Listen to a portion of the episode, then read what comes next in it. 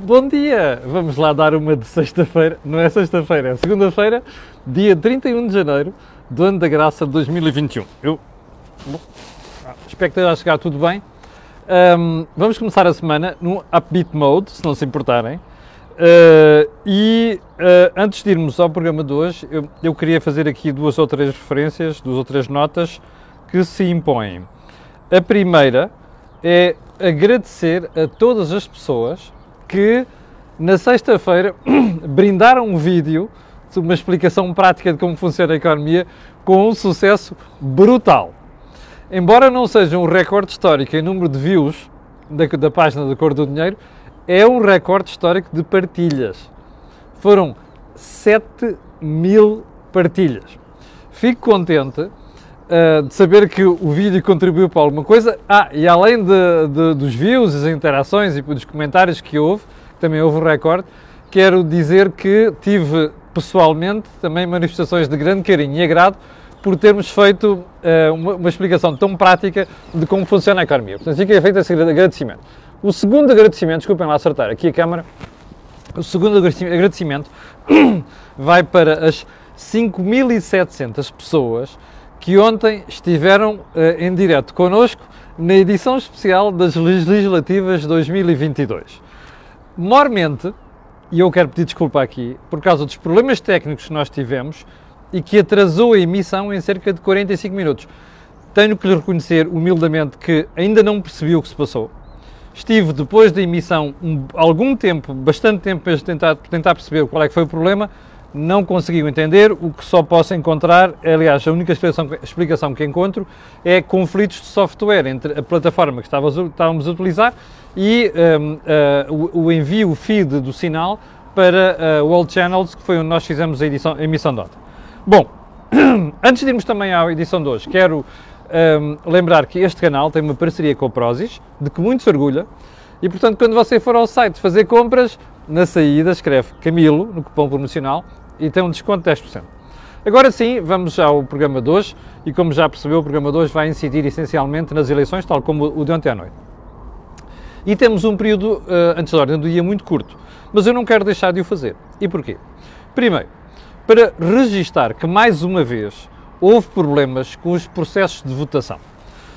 Um, já não é só a história dos cadernos, dos recenseamentos e não sei das quantas, desta vez foi com os imigrantes. Além daquilo que nós vimos na televisão, eu tive pessoalmente denúncia, já agora deixa-me tirar aqui o boné, uh, tive pessoalmente denúncia de muita gente que vi fora do país e que escreveu a denunciar situações verdadeiramente vergonhosas que se passaram com o processo de votação. A carta não chegou e depois o Ministério da Administração Interna diz que a culpa é dos imigrantes, depois os imigrantes vão aos consulados e não podem votar. Isto é deplorável, sobretudo porque quem está fora do país já faz um esforço incrível para poder ir votar. Portanto, as pessoas merecem um mínimo de respeito. Bom, a segunda nota do período de do dia é para as claques de futebol eh, isto é, entre aspas, de futebol, que se instalam nos partidos. Onde é que eu quero chegar? Eu não sei se você reparou ontem, mas quando Rui Rio estava a fazer o discurso de assunção de derrota, e quando o jornalista tenta clarificar a declaração de Rui Rio sobre o senhor vai se demitir ou não, porque o Rui Rio diz basicamente isto: com a maioria absoluta do PS, eu não sei muito bem o que é que fica aqui a fazer. Quer dizer, também escusava ter, ter, ter dito aquilo, poder ter dito. com a maioria absoluta do PS, eu piro-me daqui para fora. Já vamos analisar isso. Mas o jornalista lembrou-se de questionar Rui Rio sobre esta matéria. Repara uma coisa. É função do jornalista. Nós existimos para isto. Nós somos profissão de escrutínio. A nossa função é fazer perguntas. Quantas vezes você me ouve fazer aqui perguntas, já desagradáveis, aos políticos? Isto não pode ser só quando nos dá jeito. O PSD perdeu, perdeu estrondosamente, mas quer dizer, não se pode herbar em craques claques de futebol.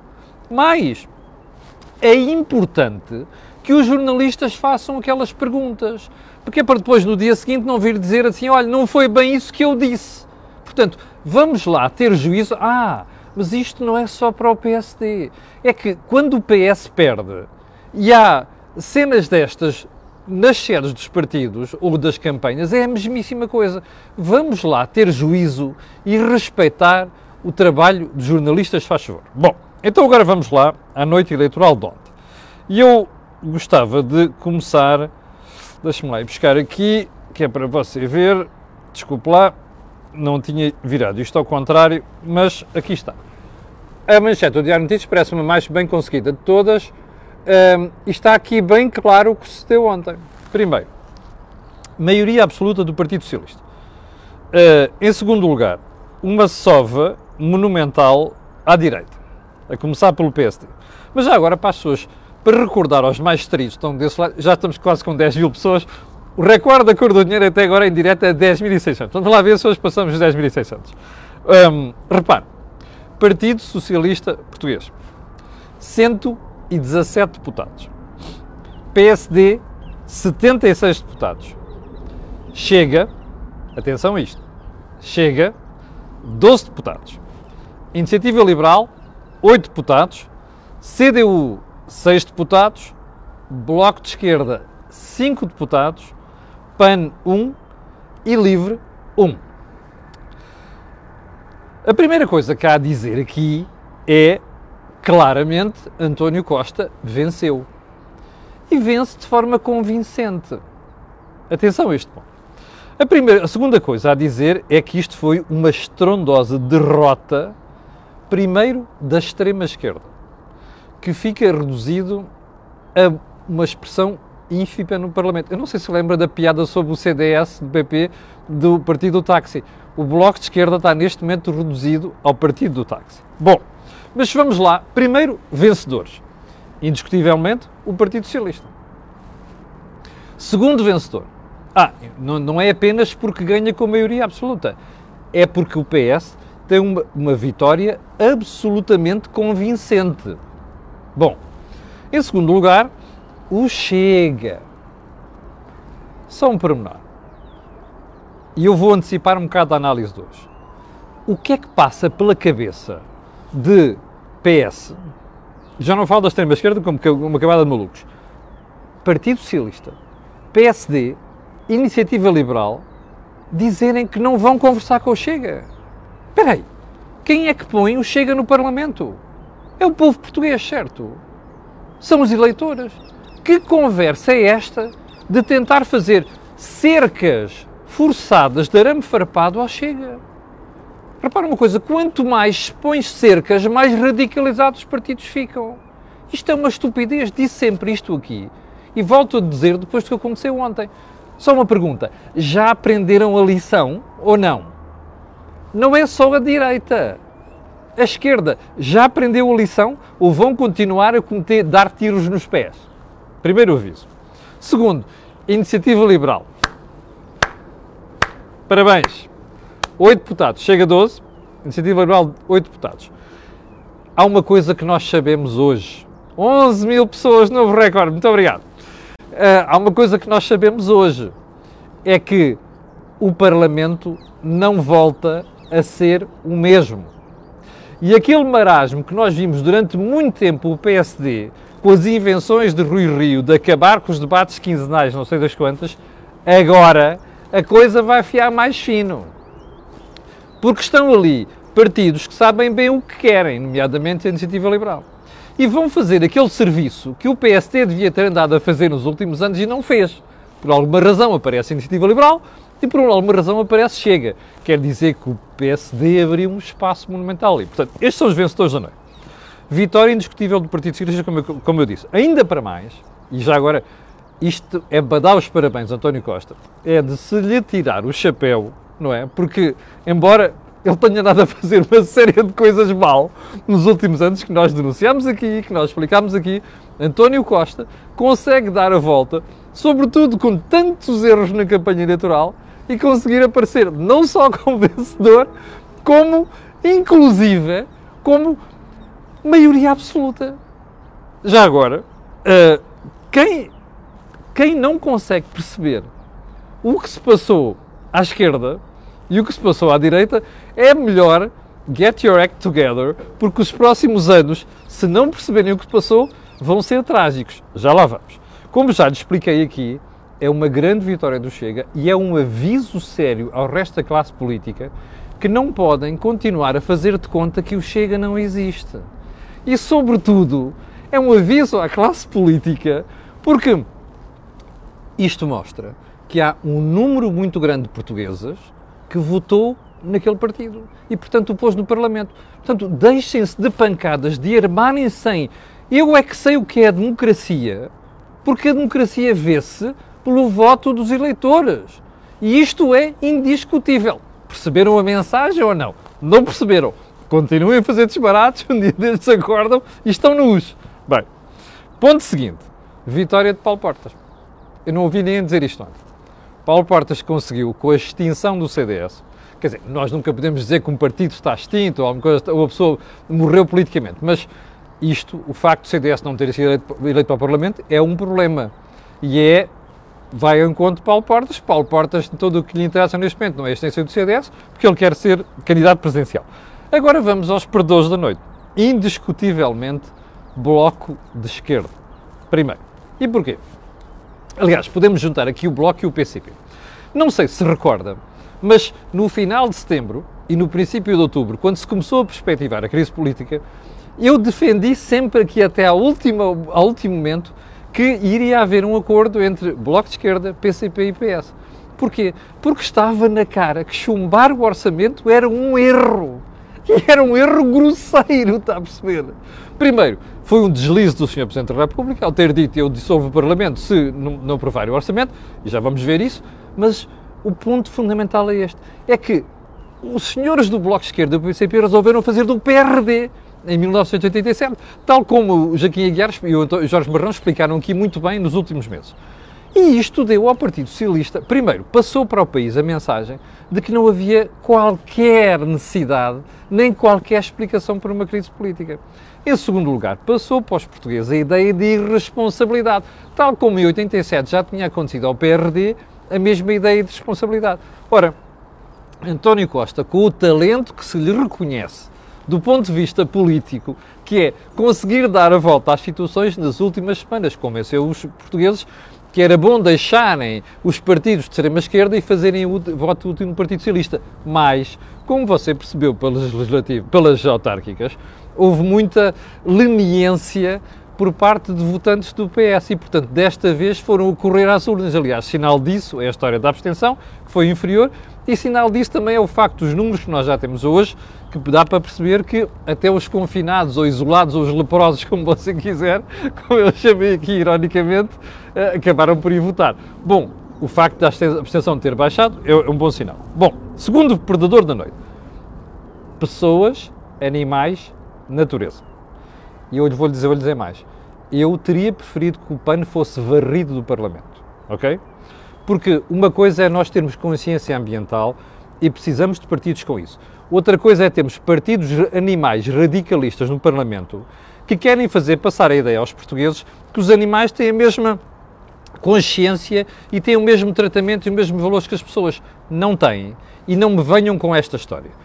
A toda a treta que o PAN andou a, a, destilar nos últimos anos, conversas estúpidas sobre caça, sobre o mundo animal, sobre o mundo rural, não sei das quantas, ficaram patentes ontem. E já agora, isto é prova que os eleitores não dormem e depois das pouca vergonha que foi as declarações, as, uh, os dados que nós conhecemos sobre o PAN e líder do PAN nos últimos, nos últimos meses, isto foi o prémio merecido para o PAN. Portanto, é para mim uma das satisfações da noite, ver o PAN reduzido a um deputado. E tenho pena, sinceramente, não tenha sido corrido do Parlamento. Bom, segundo, aliás, terceiro perdedor na noite, Partido dos Verdes. Partido quê? Aquilo nunca foi um Partido Verdes. Aquilo era um obsesso do Partido Comunista Português criado para fazer a figurinha de que, ah pá, à esquerda há uns tipos que se preocupam com o meu ambiente. Desculpe lá, bullshit. Ok? Portanto, ontem ficou claro. Já agora, para não entrarmos em fanatismos, eu tenho pena, porque outro predador da noite é o, o Partido Comunista Português, e eu queria deixar já aqui uh, esta ideia ah, os dois deputados talvez mais produtivos do PCP, António Filipe em, em Santarém e uh, João Oliveira por Beja, ou por Évora, acho eu, um, não foram eleitos. Ora, isto foi uma das consequências do que sucedeu no PCP. Portanto, fica feita esta, uh, registado esta, esta questão. Bom, predador seguinte, José Sócrates.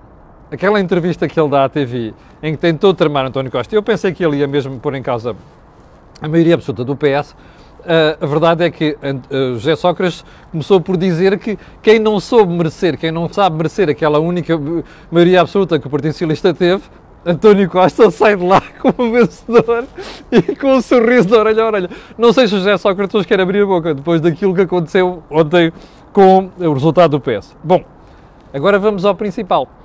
Ah, ainda não. CDS. Para mim, indiscutivelmente, o melhor líder que o CDS teve nos últimos anos. Como eu disse aqui várias vezes, já pronunciava isso.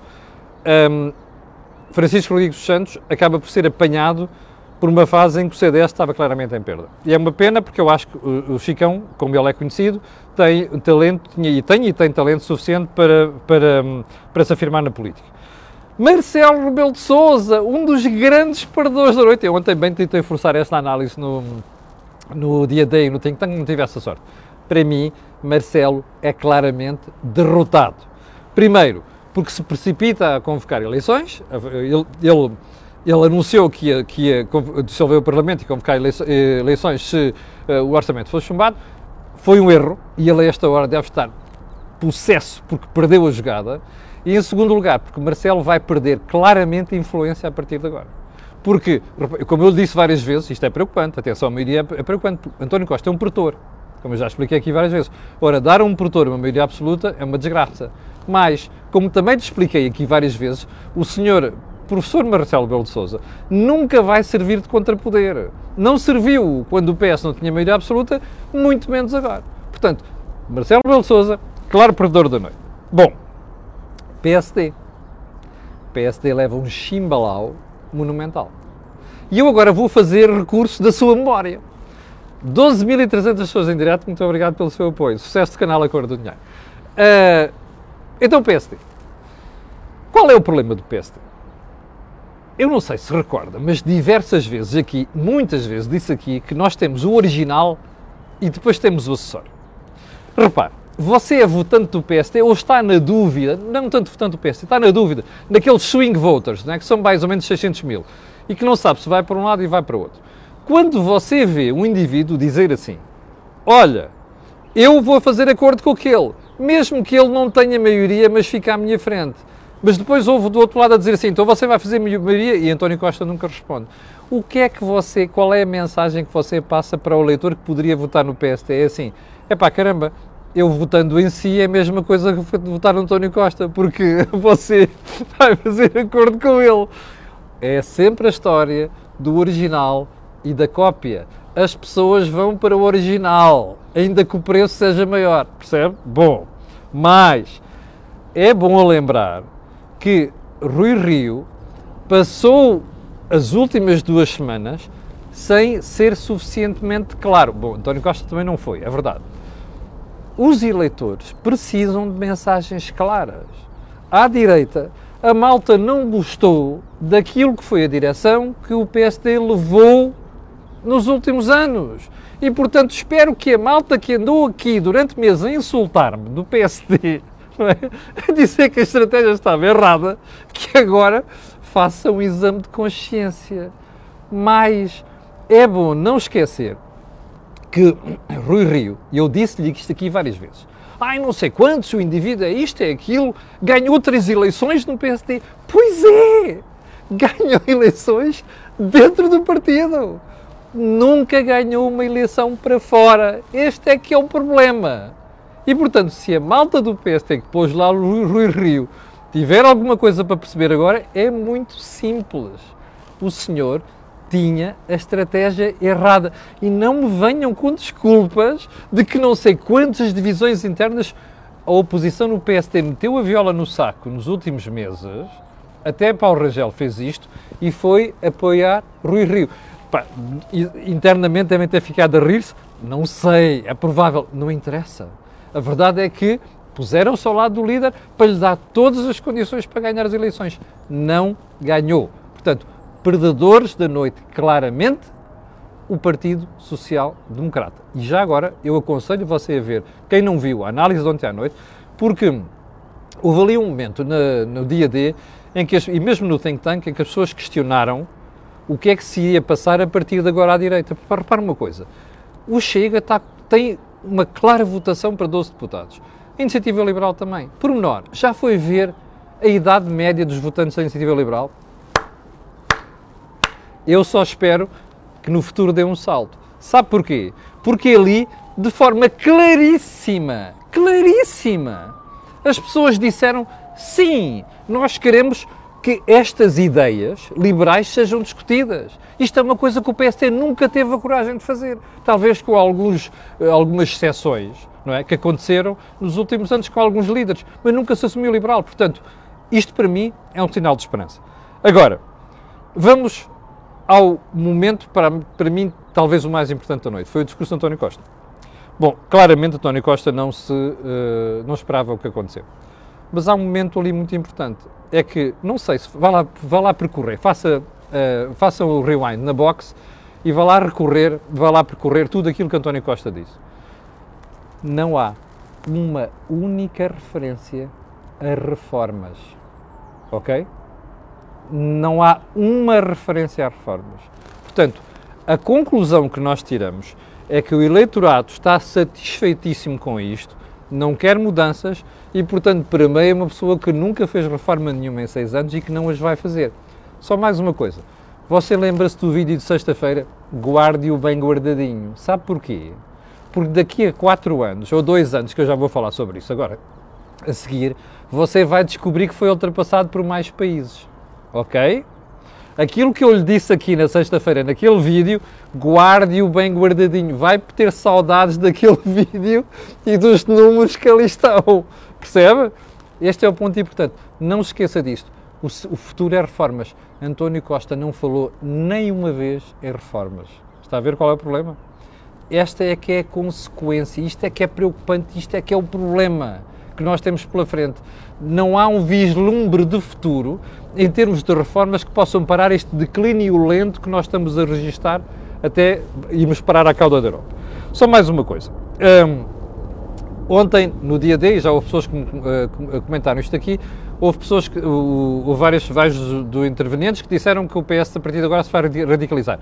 Eu não sei se vai, mas há uma coisa que sei. O PS neste momento não tem razão nenhuma para radicalizar. Porquê? Porque já não tem a pressão do Bloco de Esquerda do PCP. Eu não tenho dúvidas que algumas coisas foram feitas nos últimos anos, foram feitas por pressão do PCP e do Bloco de Esquerda. Portanto, se o PS se radicalizar, radicalizar agora é uma estupidez, não faz sentido nenhum.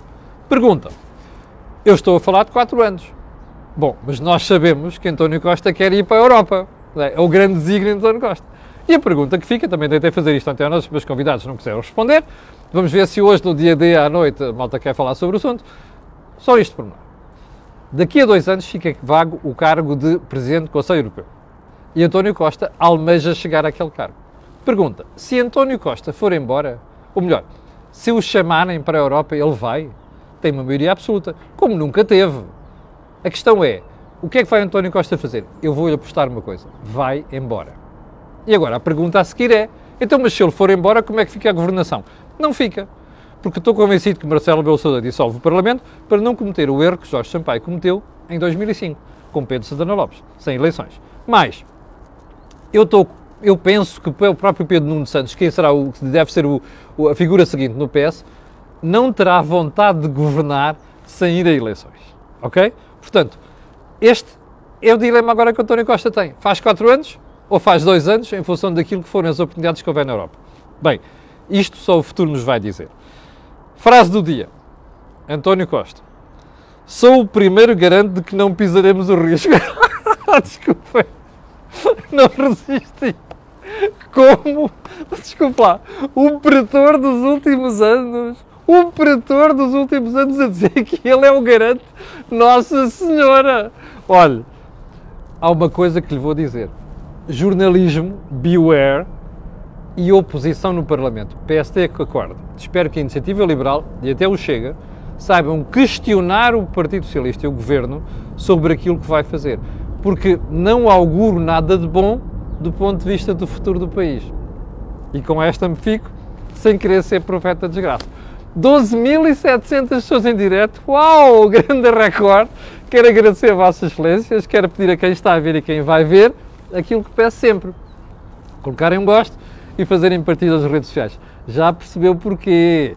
Aquilo que houve aqui não houve em mais sítio nenhum.